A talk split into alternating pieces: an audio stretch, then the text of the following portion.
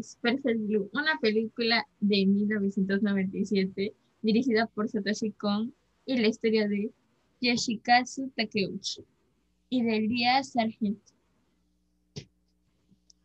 Hola, André. Hola. Eh,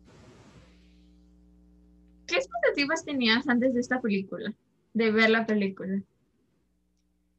La verdad no tenía expectativas. De hecho no sabía que la iba a ver porque estaba iba estaba en la casa de mis primas y la empecé a ver porque ellas les le estaban viendo. Porque a ellas la verdad a mí no me gusta no me gusta mucho el anime o bueno, no he visto muchas películas de anime, pero esa sí me gustó. Mm, al principio no tuve ninguna expectativa. Ya sí, más o menos veía como reseñas muy, muy, muy continuamente reseñas de películas de todo tipo de cultos, sino series. Y me topé con Perfect Blue, que continuamente hablaban en muchos sitios y también al mismo tiempo el cisne negro, que esa me falta ver. Pero hablaban mucho de eso y, y yo veía reseñas de Perfect Blue, tipo como que, ah, un día lo voy a ver.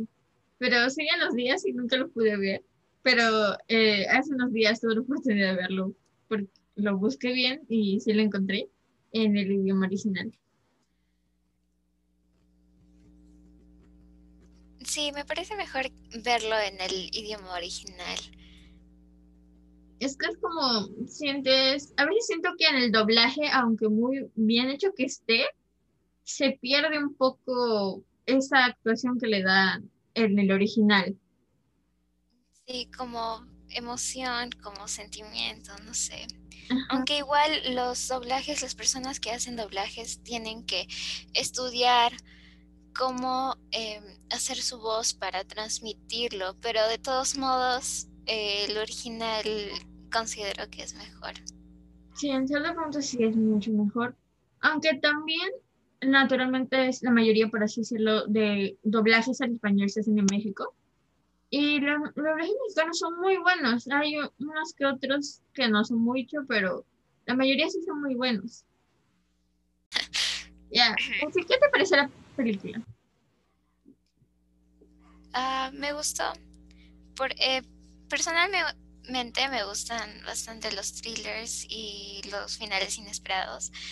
Entonces, eh, sí, al principio no creía que la película iba a terminar de esa forma. Y me gusta cómo se ha ido desarrollando, cómo los personajes se desarrollaban em, a través de la película, durante la película. Eh, me gusta. ¿A ti? Ah, a mí también me gustó mucho, me gustó este, mucho la estética que tenía. También el hecho este, de que en sí, por lo visto, el, director tiene un estilo único. más o menos en el estilo de dibujo que emplearon en, el, en, en la película. Y también un poquito el, la estética que tenían, los colores que tenían. No, uh, curiosamente se llama Perfect Blue, pero no hay mucho azul en la película como tal. Hay más tonos verdosos, rojos, un poco de amarillo, pero mucho azul no hay. Más el rojo es como que el, uno de los colores principales, como tal, como que es como por así decirlo, un opuesto del azul que naturalmente se le toma como opuesto, aunque no sea tanto así. Más o menos creo que trataba de reflejar la dualidad que existía y también me encantó mucho el uso del simbolismo del espejo y de los reflejos que hubo.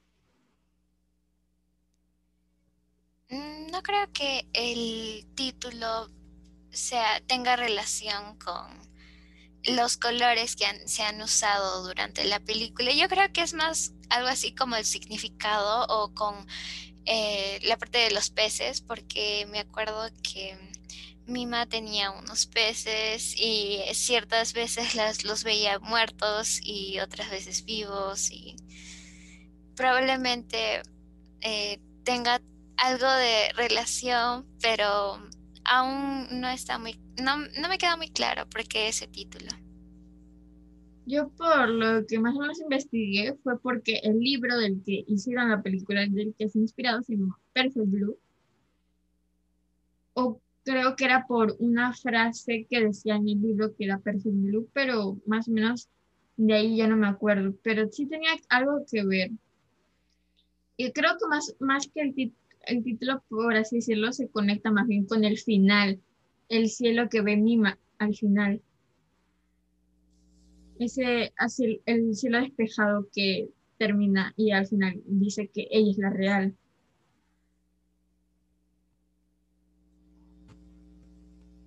No me he fijado en, en los detalles de las últimas escenas, pero puede ser.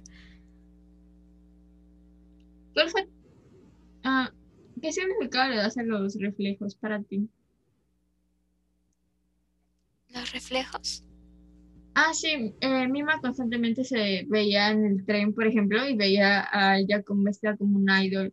O cuando corría, a veces veía que este, Rumi al perseguirla, la veía como ella fuera un idol, pero en realidad no estaba. Era Rumi vestida de ella.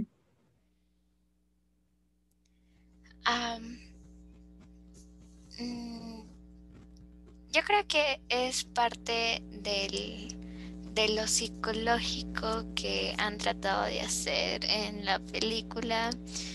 Em, es, es más para ver algo así como el interior de ella, lo que ella realmente quería hacer o lo que, o lo que Rumi em, estaba esperando de ella.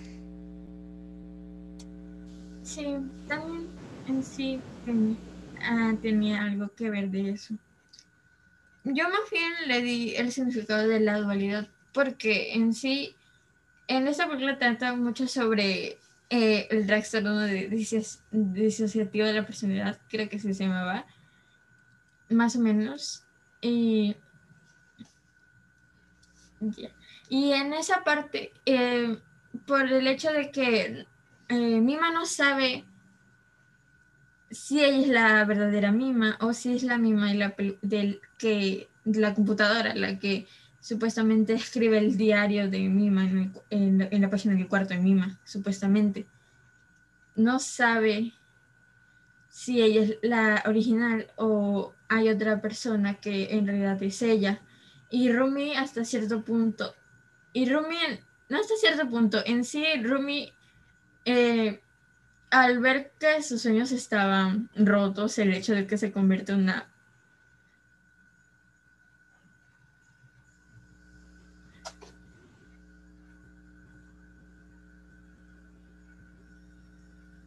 el hecho de que se convierte en una idol y así, pues me pareció que eh, trató de ser como Mima, le tenía de cierta forma envidia, quería ser como Mima y por eso eh, tuvo, eh, se desarrolló como dos personalidades, por así decirlo, que una de ellas era Rumi y otra de ellas era Mima. Ella se creía Mima y por eso en el espejo ella se reflejaba como Mima, pero no era ella.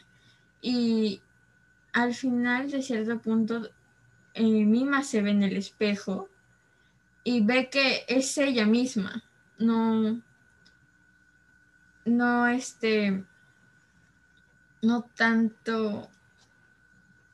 Ah, se ve que es ella misma, no es, no es otra persona más, es ella.